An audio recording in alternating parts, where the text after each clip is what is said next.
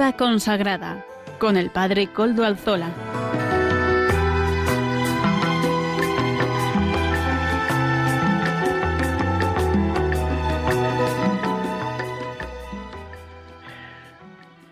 Buenas tardes, hermanos, amigos y oyentes. Hoy es jueves y son las cinco de la tarde, una hora menos en las Islas Canarias. Es por tanto la hora de vida consagrada en Radio María. Les saluda con sumo gusto Padre Coldalzola, Trinitario.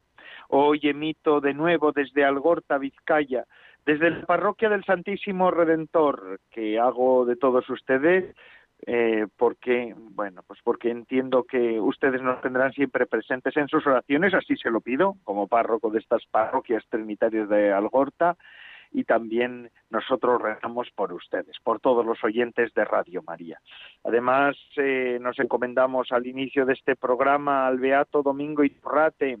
Saludo también a quienes nos están ayudando en el control de Madrid, Javi, Javier Esquina, gracias a su servicio podemos emitir hoy también, hoy que es día 7 de abril de 2022, es la memoria litúrgica de San Juan Bautista de Salle. En la sección de entrevistas hablaremos con el hermano Jesús Félix Martínez de la congregación de la Salle.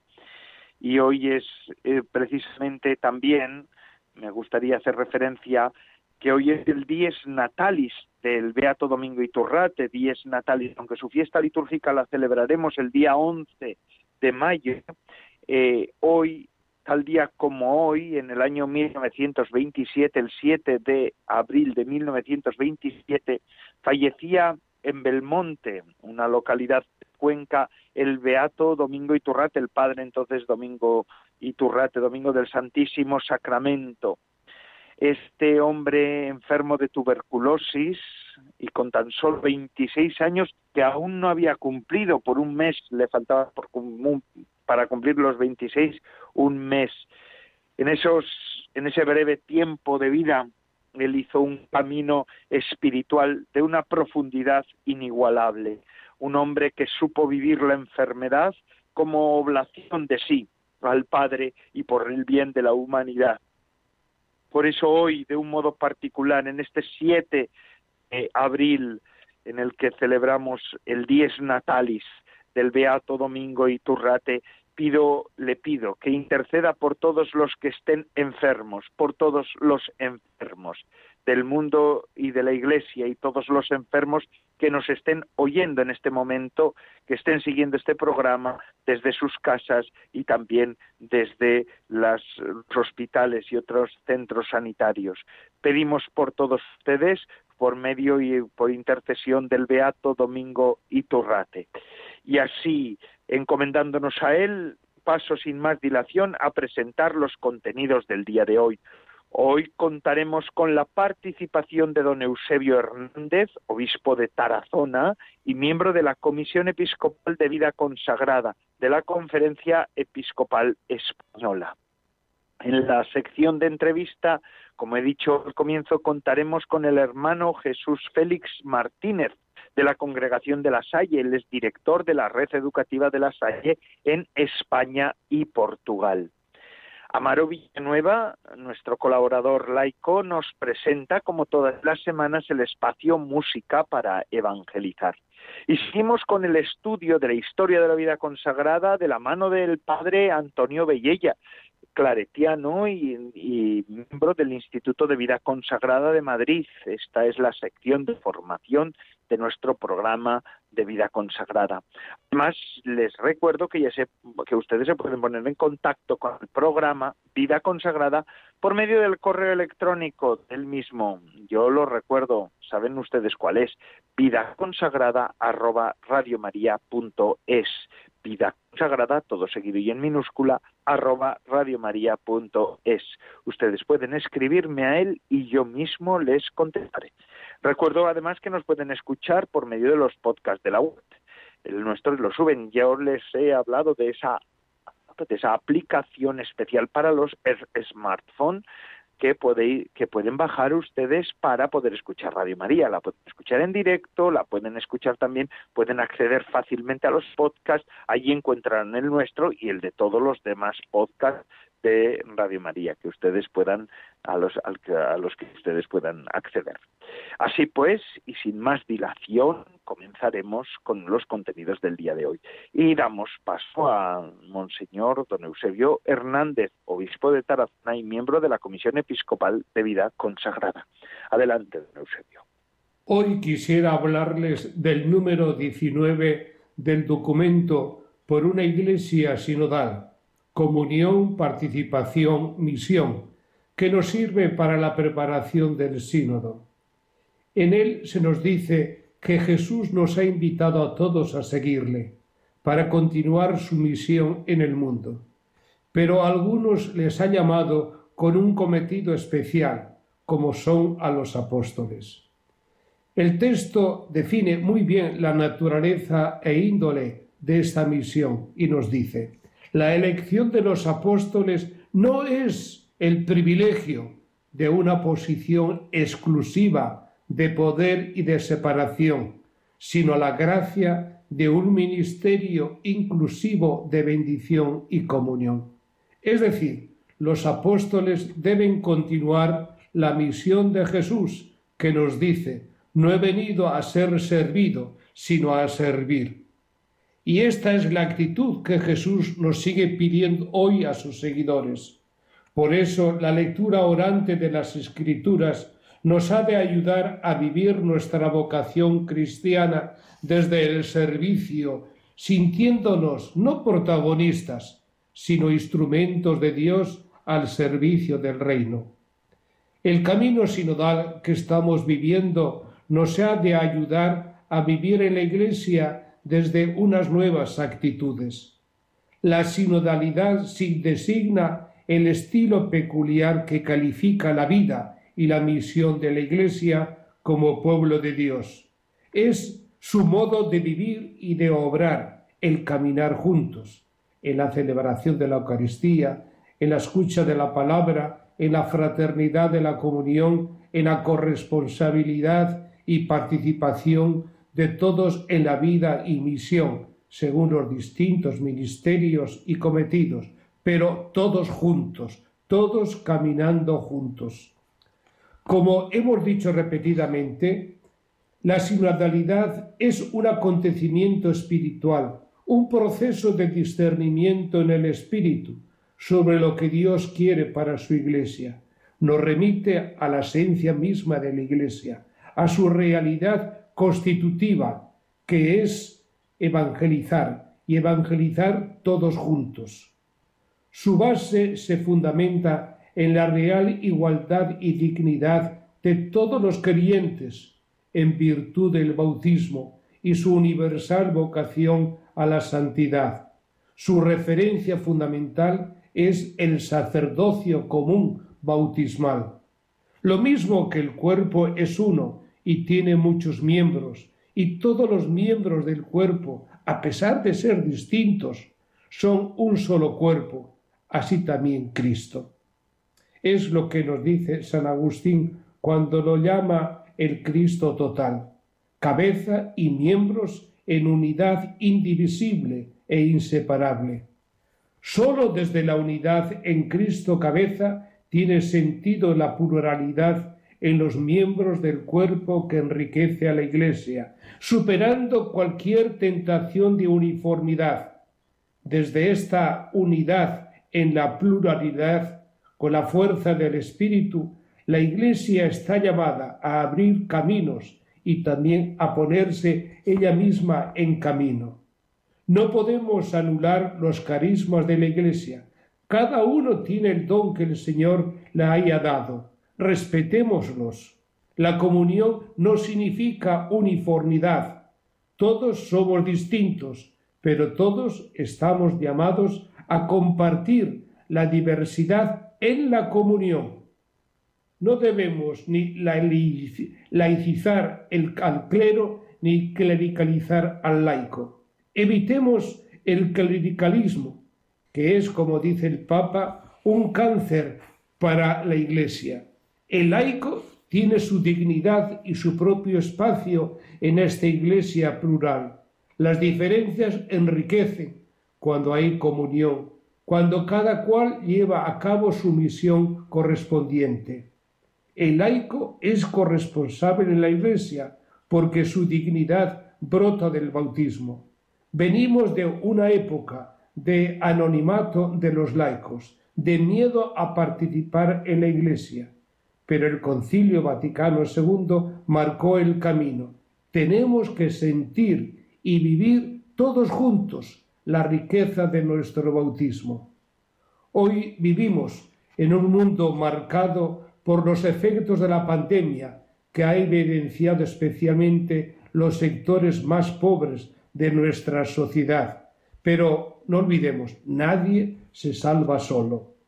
Por la invasión de Ucrania, con la estela de muerte y sufrimiento que va sembrando en millones de refugiados, por la indiferencia de la superficialidad que nos hace insensibles ante el drama de los migrantes, de las víctimas de la trata o de los excluidos de la comunión de la comunidad por su condición racial, sexual o étnica. Situaciones, dramas distintos que no nos pueden dejar indiferentes.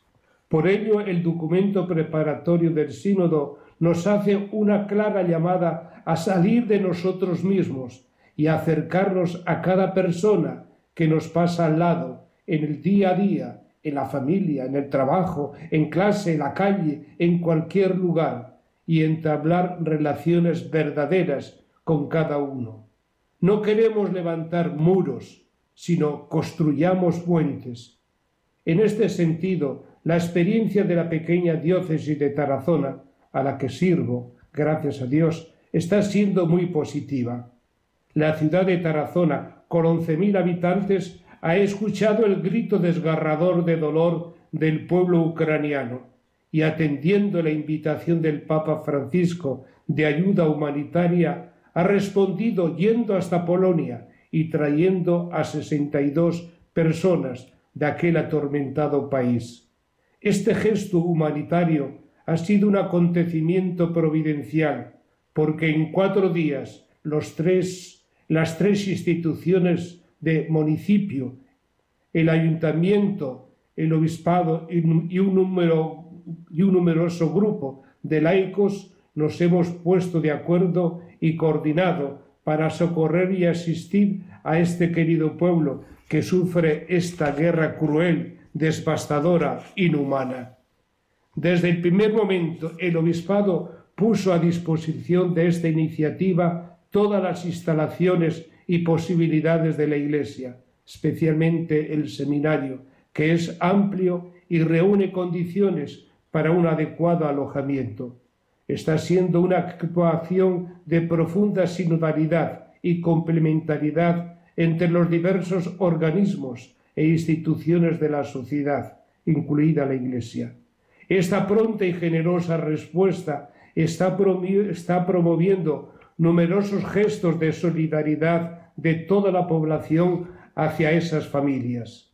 En medio de este dolor indescriptible, tenemos que agradecer a tantas familias porque están sacando del corazón de los fieles de esta diócesis lo más bello, su generosidad, su fraternidad, su sensibilidad cristiana más profunda, su amor. Tres vocaciones distintas unidas en un mismo fin, que es evangelizador. Hoy un gran número de laicos, en colaboración con las instituciones, siguen colaborando en la atención a estos inmigrantes. Los acompañan, los escuchan, les enseñan el idioma, gestos sencillos, pero no por ello dejan de ser importantes. Más aún, estamos pensando en organizar un nuevo viaje para seguir trayendo familias y sacarlas del horror en que viven. Esto es caminar juntos. Así se concreta la sinodalidad al que el Papa Francisco nos está urgiendo. Y termino recordando que para los cristianos acción social y actividad apostólica, si no están radicadas en el amor, no sirven de nada, no valen nada. El amor es el que transforma nuestra vida y en él vivimos como hijos de Dios. Caminar juntos implica profundizar en la realidad del amor verdadero, que se encarna, que se hace uno con nosotros y especialmente con los más necesitados.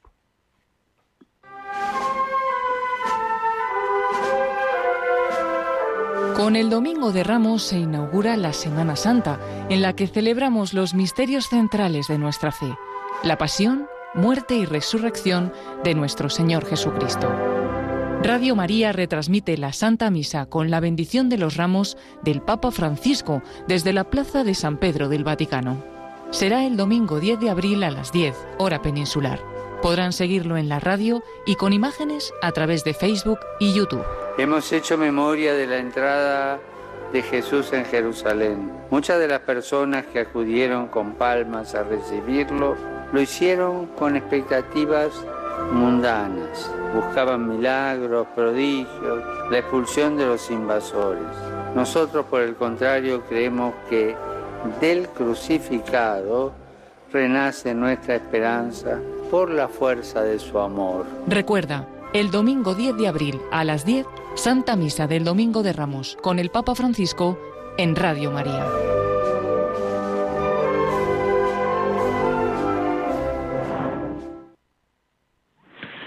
Muy bien, hemos escuchado cómo ya estamos a las puertas de la Semana Santa y seguiremos con Radio María. Gracias Radio María por estar también con nosotros en estos días tan importantes que es la Semana Santa. Yo creo que a muchos de los oyentes de Radio María les ayuda a vivir esta, este tiempo de una manera más intensa. Y ahora seguimos con nuestro programa. Vamos a pasar a la entrevista. Al comienzo del programa les decía que hoy celebrábamos la memoria litúrgica, la fiesta litúrgica de San Juan Bautista de la Salle, fundador de la congregación de los hermanos de la Salle. Y para hablar de la fundación, de la congregación y, de, y del carisma, pues tenemos a un hermano de la Salle, Jesús Félix Martínez, el hermano Jesús Félix Martínez. Buenas tardes, hermano. ¿Qué tal estamos? Buenas tardes, muy bien. Encantado de saludarle. Gracias porque nos atiende desde la ciudad eterna, nada más y nada menos, ¿verdad? Pues sí, estoy aquí en Roma en un periodo de reuniones que hemos tenido en torno a la celebración de la Asamblea Internacional que celebramos cada siete años y en la que participamos pues un centenar de personas entre hermanos e y seglares de nuestra institución. Estupendo. Pues hablaremos de ello también. El hermano Jesús Félix Martínez es hermano de la Salle, valga la redundancia, nacido en Cuenca, en un pueblo llamado Alberca de Záncara.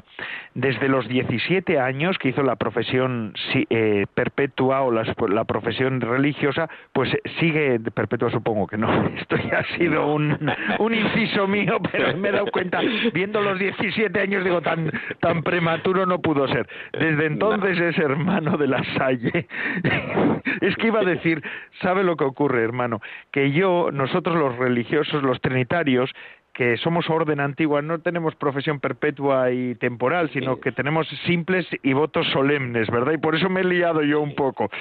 No pasa nada. La, la primera que se hace se hace con intención de que sea la perpetua también, así que no, no importa. Así es, así es. En su caso además ha sido así. En este momento ejerce también algunos cargos de gobierno, es director también de la red de, de actividades educativas de la Salle de España y Portugal y bueno, pues ahora está también en Roma. Hoy un día grande para ustedes, eh, San Juan Bautista de la Salle, eh, un hombre innovador en su tiempo, una congregación que abrió paso también a la necesidad que tenía la Iglesia de responder a tantos niños, a tantos jóvenes, a tantos adolescentes que no tenían educación, tanta falta de educación en un mundo que se abría a la modernidad y después ya al mundo contemporáneo. ¿No es así, hermano Jesús?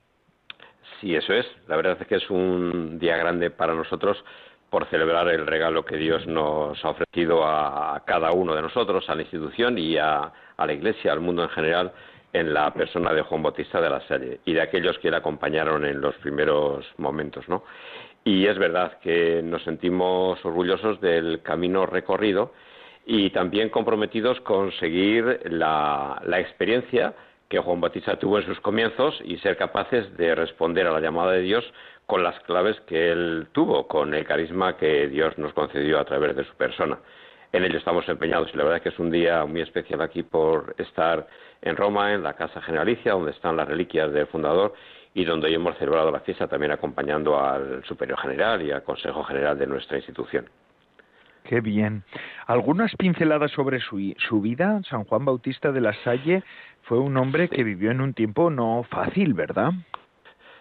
Pues es verdad que no, no fue un tiempo fácil. Es, él nació en una familia acomodada, pero eh, fue capaz de tener los ojos abiertos en su momento a lo que eh, la sociedad, los niños, los jóvenes le, le pedían. Eh, tuvo una vida compleja. Fue un hombre que, por el reto que abordó, junto con los primeros hermanos, eh, se encontró con muchas dificultades, por lo que suponía sí dar un giro a la escuela, pero sobre todo por el impacto que eso tenía en aquellos que estaban en el entorno, maestros, calígrafos llamamos, gente de la iglesia, de la sociedad, que se lo puso muy complicado. La verdad que fue un hombre que luchó mucho por el sueño que fue generando de ofrecer educación humana y cristiana a los niños y jóvenes, especialmente a los más necesitados. Fue una persona que fue capaz de afrontar retos eh, complicados, pero que siempre creyó que desde la confianza puesta en Dios, y la presencia de Dios la tenía muy presente, y con la ayuda de la comunidad, elemento clave en su vida y en la de todos los que le seguimos, pues todo era posible. Eh, pero es verdad que incluso tuvo momentos de, medio abandono, de sentir que las fuerzas ya no, no estaban con él y que quería dejar en manos de otros hermanos lo que era en aquel momento el Instituto de La Salle. Y es que ustedes son hermanos, ¿verdad? No, no, no, no se ordenan sacerdotes, no hay, hay eh, son hermanos mm. porque el fundador así vio que era más adecuado. Sí, él tuvo la vocación sacerdotal desde pequeño. Sin embargo, en el proceso de descubrimiento, eh, yo creo que fue una persona que tuvo los ojos abiertos a las necesidades. Y en el contacto precisamente con los primeros maestros, que no era nada fácil, pues descubrió que lo que necesitaba en ese momento el proyecto que tenían entre manos era personas que vivieran como hermanos. Y bueno, hubo en el camino algún momento que consideró providencial y que le hizo ver que no debía haber sacerdotes dentro de la comunidad que ellos estaban creando. Era una clave importante para dar respuesta a lo que Dios en ese momento les pedía. Ya, ya. Y hoy en día este carisma también se traduce en un instituto que, en el que también la familia de la Salle también participa, ¿no? Seglares que no son hermanos, sino que son seglares. Sí, Sí, sí, es una de nuestras grandes riquezas. Me ha encantado escuchar anteriormente al señor obispo de Tarazona hablar de los laicos y el papel de los laicos. Nosotros llevamos muchos años eh, con la mirada puesta en los laicos desde la confianza y haciéndoles partícipes de nuestra espiritualidad, del sueño de Juan Bautista de la Salle y también de lo que es la misión, eh, desde la labor del educador, de aquel que no está en la escuela y también eh, ofreciéndole puestos de responsabilidad en lo que es la dinámica de, un proyecto como el que nosotros llevamos a cabo. Confiamos totalmente en ellos y es verdad que eh, también trabajamos de manera exquisita lo que es la oferta de vocaciones diversas, la cultura vocacional, que cada uno sea capaz el modo de ser fiel a lo que Dios le llama. Eh, y en ese camino hay muchas modalidades. Eh, tenemos, entre otras, la labor de los asociados y asociadas, que son personas que incluso quieren expresar de manera pública ese compromiso con la misión lasaliana. Eh, hay otras muchas personas que no hacen ese compromiso público y también en su vida expresan de manera continua ese compromiso con los niños y con los jóvenes. Y volviéndonos al hoy de la familia lasaliana, esta Asamblea Internacional de la Salle en Roma, pues supongo que habrá sido un momento de ir eh, conociendo la situación de la congregación, de sus obras, la situación que están viviendo en este momento. ¿Qué nos dice de ello? Pues primero es una asamblea especial porque hemos tenido que adaptarnos a la realidad. Hemos tenido una primera fase online eh, precisamente ha concluido la semana pasada y en noviembre tenemos una fase presencial. Es verdad que en estas asambleas echamos una mirada a lo que hemos hecho en los últimos años, eh, mirada de evaluación, echamos una mirada a la realidad del mundo a la realidad de nuestro compromiso en el mundo y también cuáles son los retos que vemos ahora presentes. Y es verdad que descubrimos que nuestra vocación, que el proyecto La Salle sigue siendo de actualidad, que seguimos teniendo la posibilidad de seguir ofreciendo un espacio evangelizador, eh, dando respuesta a realidades muy, muy, muy diferentes a lo largo del mundo. Estamos en 79 países donde la presencia de religiones, de culturas tan diferentes se hace eh, evidente y donde estamos presentes. Desde la mirada puesta en los más necesitados, buscando la inclusión, buscando la respuesta a cómo situar a las personas para construir sociedades justas, sociedades eh, que respetan el entorno en el que viven, sociedades eh, solidarias, evidentemente a partir de las personas. Y desde ahí pues sacamos una serie de ejes estratégicos, de propuestas que intentan ayudarnos a situarnos desde una propuesta común. Eh, luego sabiendo que en cada espacio pues hay que contextualizar aquello que trabajamos. Ya, ya, ya. Hermano José Félix Martínez, de la Congregación de la Salle, eh, la verdad es que hoy en día abrirnos al mundo educativo nos lleva a pensar, yo también estoy en el mundo educativo, ahora no, ahora estoy en la parroquia, pero hasta ahora he estado en, un colegio que tenemos nosotros los trinitarios, tenemos poquitos colegios, pero alguno tenemos, ¿verdad? Y yo estuve en un colegio en Alcorcón, los oyentes ya lo saben. Pero el que eh, cuando nos abrimos al mundo de la escuela nos damos cuenta que la escuela está viviendo una revolución, que hay una manera distinta de estar en la escuela, esa es la sensación que tenemos todos desde fuera y desde dentro, ¿verdad? Pues sí, la verdad es que conozco algo de los trinitarios porque precisamente Pedro Huerta, el secretario general de Escuelas Católicas, ha, participado en un congreso que hemos tenido recientemente eh, organizado por, por nosotros. Eh, él tuvo la primera intervención eh, en torno a la construcción del ser, que es un elemento clave. Y ese congreso respondía un poco a, la idea que presenta, ¿no? cómo la situación que vivimos de incertidumbre supone un reto para eh, la escuela de hoy día y queríamos que fuera un espacio donde pudiéramos encontrarnos eh, personas e instituciones totalmente diversas, religiosas, públicas, para poder analizar el, gran, la gran incertidumbre que genera y cómo la respuesta de la escuela al ser, al contexto, tiene que eh, basarse un poco en la identidad que cada uno tiene, ¿no? Vivimos en un momento complejo, la sociedad avanza muy rápido, la escuela no siempre ha sido capaz de hacerlo, pero nosotros estamos comprometidos en generar ese espacio de diálogo y sobre todo de generar la transformación en nuestra escuela, en la Escuela La Salle que ofrece ahora mismo un proyecto que es la auténtica revolución que en el fondo es ser coherentes con lo que Juan Bautista La Salle y los primeros hermanos hicieron, que es tener una mirada clara sobre la realidad, dejarse impresionar por ella y eh, buscar la mejor solución para eh, dar esa respuesta. Y eso nos ha supuesto pues hacer un cambio, estar haciendo un cambio profundo que tiene que ver con la mirada sobre el ser, sobre el saber, sobre los contextos que hacen posible que las personas puedan crecer y puedan brillar, cada una desde su realidad y desde sus posibilidades. Y ahí, hablando de la actualidad educativa, se nos presenta ahí el pacto global. En realidad, nuestros oyentes, muchos de ellos no, no saben lo que es. ¿Qué es eso del pacto global, eh, hermano Jesús Félix? Pues yo creo que es una gran oportunidad.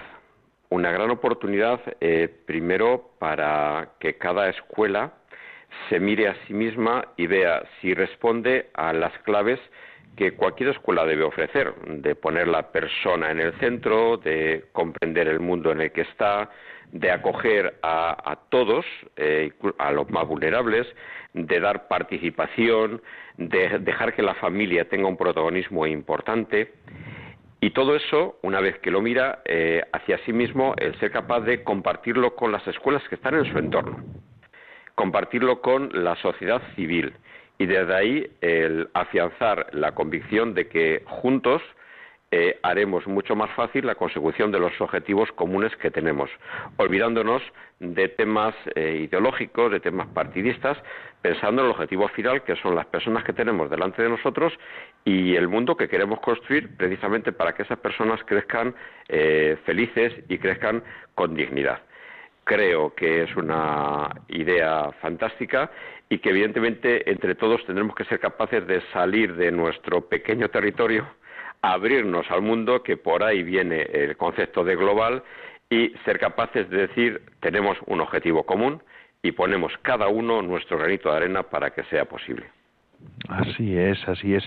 Esto vuelve, vuelve a estar en primera en primera posición la cuestión del bien común, ¿verdad? Que tantas veces los filósofos y, y también los eclesiásticos han buscado y se buscan, ¿no? Desde las desde el magisterio de los últimos papas que suelen hablar tantísimas veces de esto del del del, del bien común, ¿no? Este papa además habla habla también tiene una propuesta también educativa, las escuelas eh, ocurrentes y ahí hay mucho que decir, ¿verdad? Desde la Iglesia. Totalmente, totalmente. Y que la Iglesia eh, se sitúe en una posición de apertura total para no, no para acoger, sino para ser junto a otros partícipes en esa construcción de, bueno, pues de la fraternidad, que es lo que queremos, yo creo que es un paso fundamental y dejarnos de, mirarnos a nosotros mismos y pensar en ese bien común ¿no? que señala. Volvemos otra vez a los momentos iniciales de, los, de todos estos fundadores de congregaciones que se han dedicado a la enseñanza, ¿no? Al final ellos fundaron para poder ayudar al bien común de una sociedad que necesitaba educación, de los más pobres, de los más vulnerables, mm, para poder humanizar la sociedad. Pues ahora la Iglesia vuelve a estar en, en primera línea, ¿no? Con todas estas propuestas educativas que escuelas católicas otros, y otras instituciones como la de ustedes pues están, están ofreciendo también al bien común. Sí, sí, sí, estoy convencido. La verdad es que la Escuela Católica en España eh, ha realizado y sigue realizando una labor muy, muy importante como referencia para la propia Escuela Católica y para toda la sociedad en esa clave de descubrir cómo la escuela tiene que ser espacio para construir personas que faciliten pues la consecución de los objetivos que queremos, ¿no? Objetivos que de los que hablamos frecuentemente y en los que es necesario un compromiso permanente por parte de todos los implicados. Creo que está haciendo una labor fantástica de eh, animación, de ofrecer pistas a las instituciones educativas, ¿no? Y facilitar ese trabajo en red que posibilita que el crecimiento de cada uno de nosotros sea mayor. Muchísimas gracias, hermano Jesús Félix Martínez, de los hermanos de la Salle. Gracias por atendernos desde ahí, desde Roma. Eh, gracias por haber hecho este espacio en su día. Feliz día por ser el día de, de su fundador, ¿verdad? Del San Juan Bautista de la Salle. Y que sigan ahí, que sigan aportando, que es lo importante, que es lo que tenemos que hacer. Muy bien, pues muchas gracias por acordarse de nosotros en este día y desde aquí pues mi felicitación a todos los lasalianos y las serenas repartidos por el mundo en un día tan significativo para nosotros. Encantado de haber compartido ese tiempo. Encantados nosotros. Muchísimas gracias, hermano Jesús Félix Martínez, de los Hermanos de la Salle. Y ahora continuamos con nuestro programa. Vamos a pasar ahora con Amaro Villanueva, nuestro voluntario colaborador, que nos presenta hoy también un música para evangelizar. Adelante, Amaro.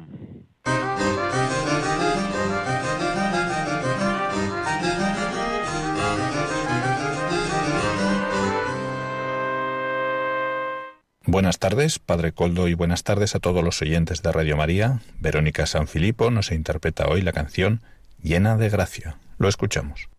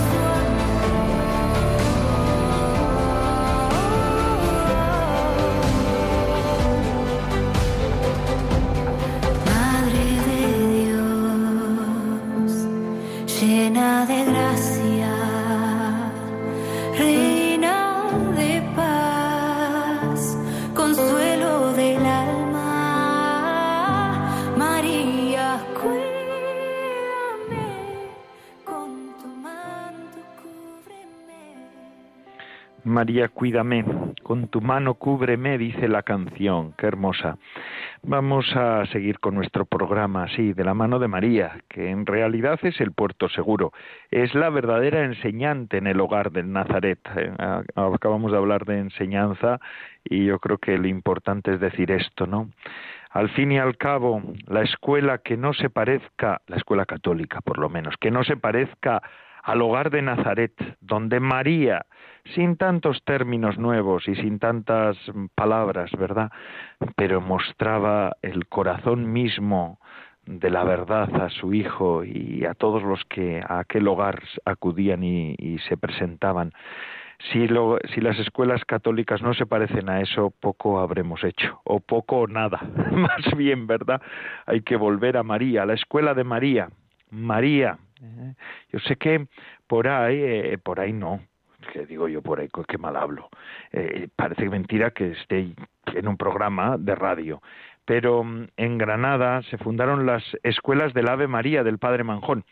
Precisamente, la escuela de María es la escuela que verdaderamente va a dar la novedad que necesita a un mundo que está viviendo casi casi sin alma. Por eso vamos a pedir para que la escuela católica sea sea verdaderamente eso, escuela católica, al estilo de Nazaret. Vamos a pedir por ello. Y ahora vamos a continuar con nuestra formación, en este caso no formación en la escuela, sino formación en Radio María, en el programa de vida consagrada en el que estamos. Y es que es Antonio Bellella, el padre Antonio Bellella, claretiano del Instituto de Vida Consagrada de Madrid, el que nos va a presentar este espacio de formación del programa de hoy. Adelante, padre Antonio Bellella. Buenas tardes a todos los oyentes de Radio María. Les saludo con gusto también en esta semana. Un jueves más tenemos nuestra pequeña píldora, estos pequeños programas en los cuales nos estamos acercando a la historia de la vida consagrada. Podemos dar ya por terminado el pequeño repaso que hemos hecho de la transición desde las órdenes monásticas a las órdenes mendicantes. Como les indiqué en los programas anteriores, fue uno de los momentos más interesantes, una de las transiciones también cruciales de la historia de la vida consagrada. Se introduce un cambio de paradigma. Si hasta entonces los consagrados habían vivido en monasterios, alejados de la gente y, encaminados, dedicados, mejor dicho, fundamentalmente a la contemplación, a partir de ahora los consagrados simultanearán la contemplación y la acción tendrán responsabilidades pastorales directas e influirán cada vez más en la vida concreta de las comunidades cristianas, sobre todo en los aspectos sacramentales. Entre los siglos XIII y XV, las órdenes mendicantes adquirieron una gran fuerza en todos los sentidos, asumiendo muchas responsabilidades en las comunidades cristianas. Las ciudades de Europa se llenaron de conventos, Eh, en todas prácticamente todavía hoy se encuentra un convento franciscano, un convento dominico, o bien trinitario, mercedario, carmelita. Igualmente los conventos femeninos, las clarisas, las dominicas, las trinitarias, las carmelitas, poco a poco van llenando el espacio urbano con un nuevo aspecto, un aspecto que hace presente en medio de la ciudad la vida de la Iglesia y pone a la vida consagrada al servicio de todos los bautizados. A partir del siglo XIV hay dos movimientos muy importantes en toda la Iglesia de Europa que tienen mucha influencia en la vida consagrada. El primer movimiento es un movimiento bíblico, un movimiento que empieza fundamentalmente en los actuales Países Bajos. Junto a este movimiento habrá también un movimiento místico, la escuela mística que el otro día les decía que los mendicantes introducen en las ciudades y eh, la gran mística del sur de Alemania, la mística renana con los grandes maestros dominicos místicos, Taulero, el maestro Eckhart y el maestro Suso. Estos dos movimientos, el movimiento místico y el movimiento eh, bíblico, generan un nuevo tipo de vida consagrada. Y sobre todo en Centro Europa se va gestando unas nuevas comunidades que se llamarán los hermanos y las hermanas de la vida común. Estos grupos de la vida común quieren volver a las primeras comunidades cristianas y quieren también una vida consagrada donde los momentos de oración eh, sean más intensos y donde el servicio al pueblo de Dios sea más explícito y un poquito menos institucional. Muchos de estos grupos, de los hermanos y las hermanas de la vida común, eh, se inspiran en la primitiva regla de San Agustín y la llevan a cabo, con lo cual tuvieron mucha influencia también en la renovación de la orden agustiniana en todo Centro Europa y en otros lugares. El movimiento bíblico y el movimiento místico generan una nueva corriente espiritual, una corriente que sin duda alguna ustedes han oído hablar de ella. Me refiero a la devoción moderna. La devoción moderna surge en unos momentos difíciles para la Iglesia, cuando eh, están divididas las comunidades, cuando no se sabe exactamente quién es el Papa, cuando hay eh, tres papas simultáneamente desde 1409 hasta 1414, está en su momento de mayor dureza el llamado cisma de Occidente, que desde el año 1378 hasta el año prácticamente 1417 tuvo a la Iglesia sumida en una gran crisis. El movimiento espiritual de la devoción moderna surge en este momento y subraya muchísimo la relación directa con Dios, la responsabilidad espiritual del cristiano y la necesidad de que cada cristiano tome en serio la reforma de la Iglesia, empezando por la reforma de la propia vida. El modelo para todo este proceso tiene que ser Cristo. Y en eh, la espiritualidad nueva que como les digo tiene raíces bíblicas, raíces místicas.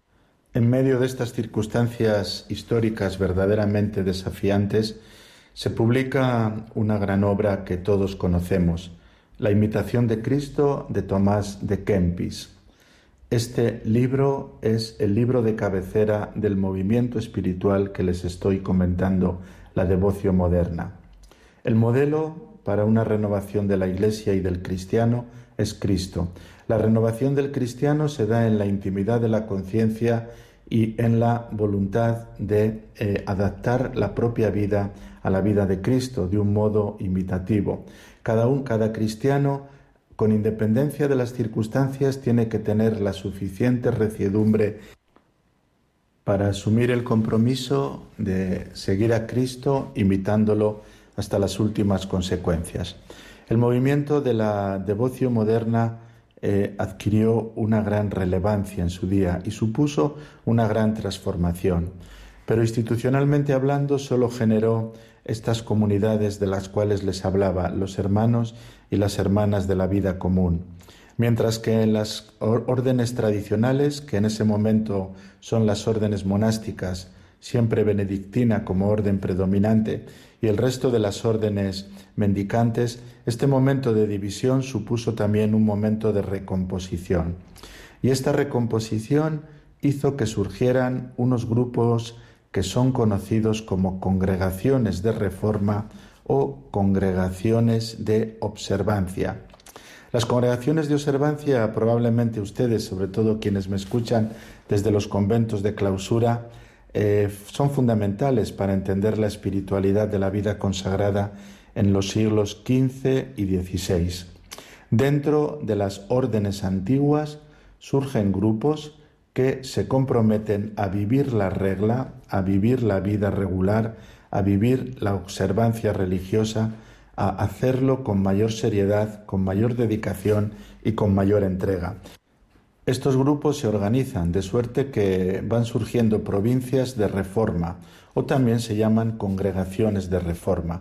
Siguen perteneciendo en un primer momento a las órdenes de referencia, luego ha habido algunas de ellas que han eh, hecho un camino independiente, pero eh, hacen una propuesta de una vida consagrada más perfecta, más observante, más seria, al menos en los aspectos regulares y eh, tienen mucha relevancia en la reforma de la Iglesia. Las congregaciones de observancia eh, son muy conocidas. La más famosa de todas es, quizá la de las carmelitas y los carmelitas descalzos, que son ya de mediados del siglo XVI. En Italia son fundados como congregación de observancia los capuchinos, que proponen una reforma de la vida franciscana. Aquí en España serán los alcantarinos, que más tarde se integrarán una vez más dentro de la orden de los menores. También son muy conocidas otras eh, congregaciones de observancia entre los agustinos. Eh, muchas de ellas tuvieron gran relevancia en la reforma de la Iglesia en Centro Europa. Y con esto ya damos por concluido el siglo XV. La semana que viene ya nos ponemos a las puertas del siglo XVI, que es un momento también de gran cambio y transición en la vida consagrada. Muchas gracias. Muchísimas gracias a usted, Padre Antonio Bellella, de los Claretianos del Instituto de Vida Consagrada de Vida de Madrid. Ya ven ustedes que interesante la introducción que nos ha hecho a esa época de la devoción moderna, ¿verdad? Que también después tanta importancia ha tenido eh, en los siguientes movimientos espirituales que hemos vivido en la Iglesia, en Occidente. Y con esto casi casi ya hemos acabado nuestro programa. Pero antes de despedirme del todo, me gustaría recordarles que ya han escuchado en, el, en, la cuña, en esa programación, que hay una programación especial en esta, en para esta Semana Santa en Radio María. Y y la empezamos la Semana Santa con este domingo que va a ser ya domingo de Ramos. Ya yo creo que en las ciudades, en nuestros pueblos ya huele todo a Semana Santa después de que ya mañana con Viernes de Dolores empiezan las primeras procesiones, después de algún año que no hemos podido ya celebrar, más dos años que no hemos podido celebrar las procesiones, pues todos tenemos ganas de vivir la Semana Santa en su plenitud, y, su plenitud también significa eso de la liturgia, la liturgia popular, ¿verdad? Y es que el Domingo de Ramos comienza con una procesión y este, esta procesión con la que iniciamos la misa del Domingo de Ramos en todas las parroquias es un testimonio gozoso que damos de Jesucristo, en el que se nos hace visible el rostro de Dios. Gracias a Cristo el corazón de Dios se nos ha abierto a todos y por eso estamos alegres. Además, este año vamos a leer el Evangelio de San Lucas y la narración del inicio del cortejo cerca de Jerusalén está compuesta en parte literalmente, según el rito, según el modelo del rito de coronación con el que, mm, como dice el primer libro de los reyes, Salomón fue revestido como heredero de la realeza de David.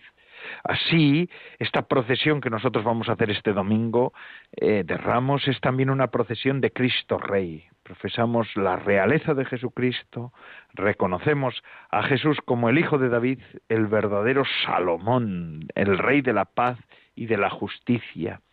Y reconocerlo como rey significa siempre aceptarlo como aquel que nos indica el camino, aquel del que nosotros nos fiamos y también al que vamos a seguir y seguimos. Significa aceptar día a día la palabra de Cristo como criterio válido para nuestra vida. Significa ver en Cristo la autoridad a la que nos sometemos. Nos sometemos a Cristo porque su autoridad es autoridad de la verdad, en un mundo donde la verdad tantas veces es perseguida y marginada.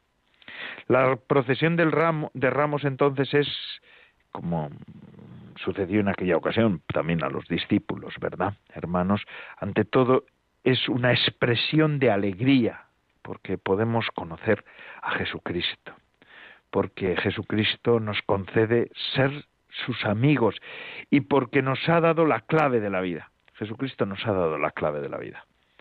Pero esta alegría del inicio es también expresión de nuestro sí a Jesús y de nuestra disponibilidad a ir con Él a donde quiera que nos lleve. Por eso mm, la exhortación inicial de la liturgia de este domingo interpreta muy bien la procesión, también como representación simbólica de lo que llamamos seguimiento de Cristo. Lo que dice esta exhortación que hace el sacerdote es pidamos la gracia de seguir a Cristo. La expresión de seguimiento de Cristo es una descripción de toda la existencia cristiana en general. ¿Qué quiere decir seguir a Cristo? Pues seguir a Cristo es, es renunciar a lo que es propio para desprenderse de uno mismo eh, para seguir a Cristo y para hacer su vida nuestra vida. El seguimiento a Cristo, hermanos y hermanas, al que se nos invitará este domingo y todos los días del año, pero sobre todo este domingo, es eh, requiere que me entregue yo libremente a Cristo, a Él, a Dios, a Jesucristo, y que Él, que entienda que Él me precede en el camino y además me indica el camino que he de seguir. Y es así. A esto se nos invita en esta liturgia y ya en toda la cuaresma. Y así ya empezaremos en toda la Semana Santa, que empezamos ya con el Domingo de Ramos. Así que les invito a todos a que hagan este camino a que estemos atentos a la liturgia y a todas las expresiones litúrgicas que estén a nuestro alcance. Vivamos la Semana Santa con autenticidad, con brío y con fuerza. Y, y así ya acabamos, ahora sí, el programa de vida consagrada una semana más. Gracias a todos ustedes por seguirnos y por estar con nosotros y acompañarnos en esta tarde. Ahora les dejo con los ejercicios espirituales que en esta ocasión predica el Padre Ferrer. Así que les dejo con él, con el Padre Ferrer. Y se despide de todos ustedes, Padre Coldo Alzola, Trinitario. Recen, amigos y hermanos, por mí. Yo lo hago por ustedes. Hasta la semana que viene, si Dios lo quiere.